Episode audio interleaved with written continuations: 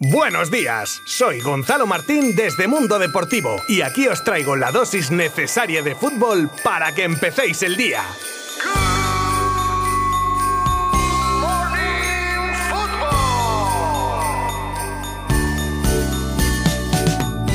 Bueno, feliz Navidad a todo el mundo. Regresamos una semana más para contaros lo más destacado del mundo del fútbol que, inevitablemente, al menos en cuanto a resultados se refiere, se centra en la Premier que ya sabéis que no para en estas fechas. Ayer se jugaba el Boxing Day, por cierto, que no es un día en el que los británicos se lean a puñetazos ahí porque sí, es Boxing de Box de caja, no de boxeo. Sería algo así como el Día de los Regalos. Su origen data de los tiempos de la Reina Victoria, pero vamos, que eso ya os lo cuento si queréis otro día. Ya sabes que nunca te acostarás sin saber otra cosa más. Y ahora vamos con los resultados de ayer. En un domingo súper goleador, el Brighton ganaba 2 a 0 al Watford. El West Ham perdía en casa frente al Southampton. El Tottenham ganaba por 3 goles a 0 al Crystal Palace y luego teníamos tres partidos un poco más destacados, comenzando por el Arsenal que le metía una manita al Norwich con un gran Martin Odegaard que no era rival para el colista y deja a los de Arteta en cuarta posición. Después el Chelsea remontaba a un Aston Villa sin Gerrard, ausente por COVID y tras un autogol se reponían de la mano de un Lukaku que asusta y un estelar Jorginho y terminaron llevándose el partido por 1 a 3, lo que les deja terceros empatados con el Liverpool que no jugó por suspenderse su partido ante el Leeds. Por último, el partido con más goles de la jornada era para el Manchester City 6, Leicester 3, el líder que sigue en velocidad de crucero y aunque dejaron que los visitantes se acercasen en el marcador tras ir ganando 4 a 0 a un 4-3, los goles de Laporte y Sterling devolvían la tranquilidad al City que se convierte así en el rey del Boxing Day con un Guardiola que dejó una interesante reflexión en rueda de prensa sobre toda la ola de positivos que está arrasando la Premier y en general en el país anglosajón y que os recomiendo que veáis.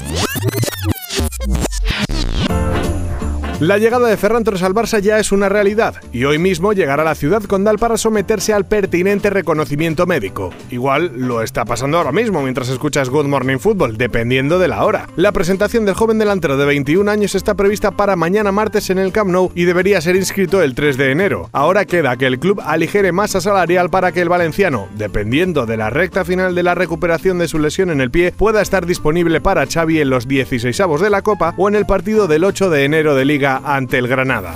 Este mes de enero comienza la Copa África, lo que afectará directamente a muchos equipos de primera y segunda que perderán algún efectivo casi todo el mes. Y en este sentido, el Fútbol Club Barcelona y Abde están desde que se supo la convocatoria de Marruecos intentando hacer todo lo posible para que el joven extremo no abandone la disciplina azulgrana. Aunque por normativa FIFA ni el jugador puede rechazar la propuesta, ni el Barça puede prohibirle que acuda a la selección. Eso sí, están intentando agotar todas las opciones desde el diálogo, pero el desenlace tiene pinta de tener una sola dirección.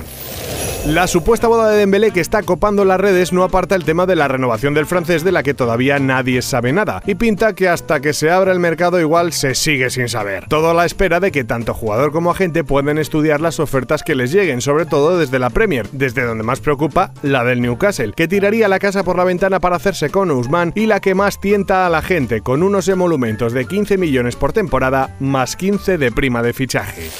Y es que este mercado de invierno tiene pinta de ser en términos de movimientos o al menos de especulaciones como un mercado veraniego, mucho nombre, mucha oferta, mucho rumor y la llegada del 1 de enero traería el comienzo del ataque del Real Madrid por hacerse con Kylian Mbappé, por lo que el equipo blanco con el reglamento y estatuto de transferencia de jugadores FIFA debería comunicar dicho interés de manera oficial al PSG exponiéndose a sanciones de no hacerlo. La única duda es si comenzarán negociaciones el mismo día de abrirse todo o esperarán a la eliminatoria que enfrenta a madridistas y parisinos. Otro jugador que pretende el Real Madrid pero que sería un fichaje a la vieja usanza sería el de la perla rusa del Dinamo de Moscú, Arsen Zakarian de 18 años y que estaría ya en negociaciones lideradas por Peja Mijatovic y Vlado Lemic, agente de Luka Modric, según revelan fuentes cercanas al jugador.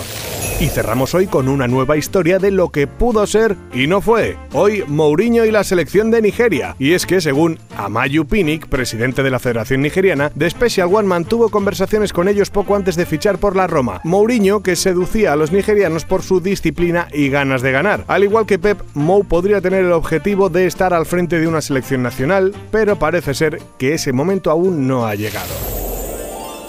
Otro día con los deberes hechos. Muchas gracias por acompañarme un día más y nos escuchamos de nuevo mañana a la misma hora que nos escuchéis, evidentemente. Cuidado, por cierto, que mañana es 28 de diciembre y ya sabéis lo que eso puede significar. Sospechad de un repentino fichaje de Messi por el Real Valladolid o de la vuelta de Casillas para jugar en el Real Madrid Castilla o cosas del estilo. Avisados estáis. Mucha salud. Adiós.